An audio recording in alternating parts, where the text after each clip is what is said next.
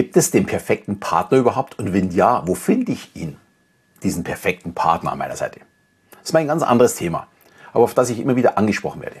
Das ist auch verständlich. Das Thema der Partnerschaft und Liebe ist schließlich ein sehr, sehr zentrales Anliegen vieler Menschen. Und ich denke, wir alle sehen uns nach einem erfüllten und harmonischen Miteinander.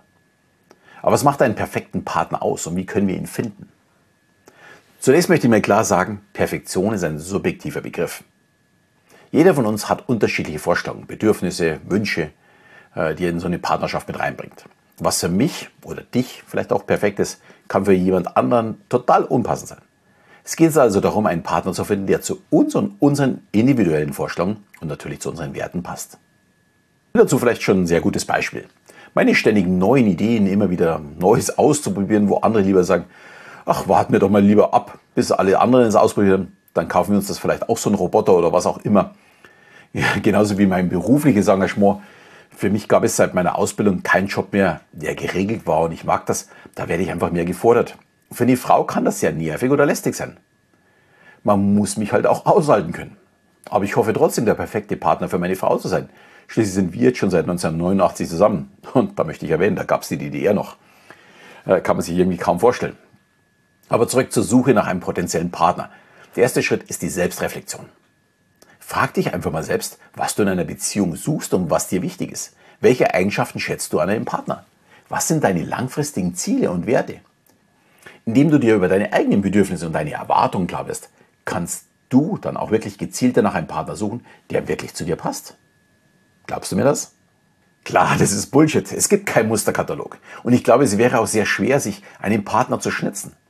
Wir finden am Ende nicht alles gut, was wir glauben, was wir uns aufschreiben würden, was denn gut wäre oder was zu uns passt.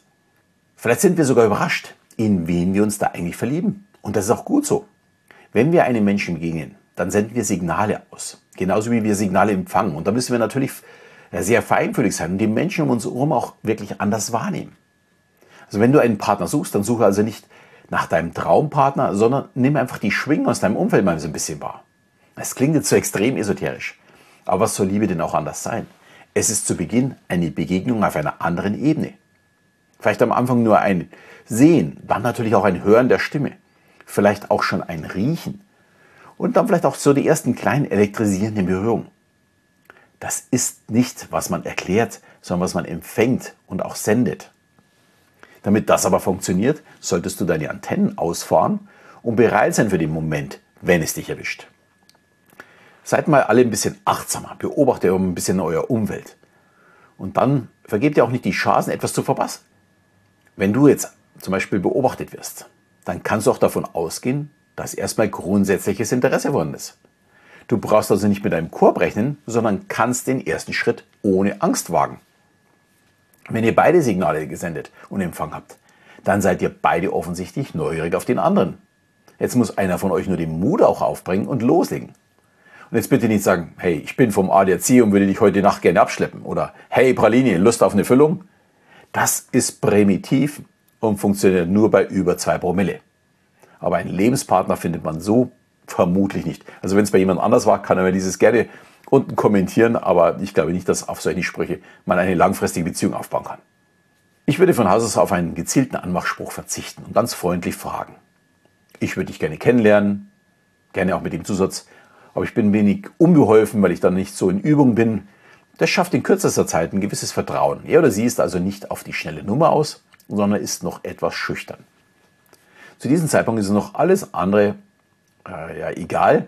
Es müssen ja nur erstmal die Signale für beide passen. Erst danach kommt der Schritt, um zu schauen, wie sehr passen die Interessen oder die Werte überhaupt zusammen. Da ist es auch wichtig, viele solcher Begegnungen zu haben. Man muss mit Menschen kommunizieren, sich kennenlernen. Wenn ich immer nur warte, wird da nicht viel passieren. Und jetzt ist es wichtig, nicht in eine Rolle zu schlüpfen, sondern man selbst bleiben. Natürlich von einer guten Seite, die man auch bestmöglich beibehalten sollte. Eine Rolle wird immer zum Problem, wenn die Maske fällt. Und dann kann es wieder ganz schnell vorbei sein, wenn ich aus der Rolle rausfalle. Dann für mich auch ganz wichtig, nur wegen der Partnerschaft auf die eigenen Interessen zu verzichten. Nee. Also wer meine Ansicht zum Beispiel zum Abnehmen kennt, weiß, verzichten ist keine Lösung. Das fällt uns immer wieder irgendwann auf die Füße und führt langfristig ja, zum Ende von der Beziehung oder beim Abnehmen natürlich, dass ich wieder zunehme. noch schlimmer bei einer Beziehung wäre, man lebt dann nur noch neben sich her, weil die Beziehung gar nicht mehr besteht. Also ist meine Ausgangslage doch nicht so ein ganz großer Bullshit, weil in einer Beziehung sind durchaus unsere Interessen genauso wichtig wie vom Partner. Da gibt es kein 49 zu 51 oder 51 zu 49. Eine Partnerschaft muss 50-50 ausgeglichen sein. Also nicht im Geld oder Tätigkeiten, sondern im Miteinander. Beide geben andere Dinge in die Partnerschaft rein, aber bekommen auch dafür etwas. Aber soweit muss man auch erstmal kommen, äh, um einen potenziellen Partner dann auch tatsächlich zu finden. Ich bin da sicher nicht mehr der ganz große Profi, aber ich würde immer noch die Möglichkeiten ohne App ausprobieren. Da draußen laufen nämlich viele nette Singles rum. Also warum nicht auch jemand für dich? Als erstes Jagdgebiet würde ich Freunde und Bekannte sehen. Vielleicht kennen Sie einen Single aus dem Job, aus dem Sportverein oder wo auch immer. Und lass sie wissen, dass du offen für neue Begegnungen bist. Und vielleicht können sie dir jemanden vorstellen, der gut zu dir passt. Oder ihr geht gemeinsam aus. Man fühlt sich nicht so als einsames Reh wie Freiwild, wenn man in irgendeinem Club ist oder wenn man irgendwo unterwegs ist und man ist ganz alleine unterwegs. Daneben Freunde sind auch Hobbys eine gute Möglichkeit, um neue Bekanntschaften zu machen. Trete in einem Verein ein, einer Gruppe oder einem Club bei. Der Vorteil dabei ist, du triffst auf Menschen mit ähnlichen Interessen.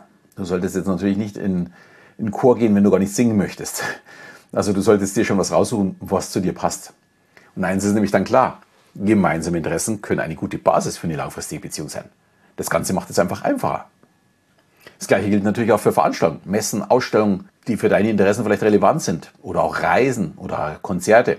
Sei offen für neue Erfahrungen und vielleicht findest du dort auch einen perfekten Partner.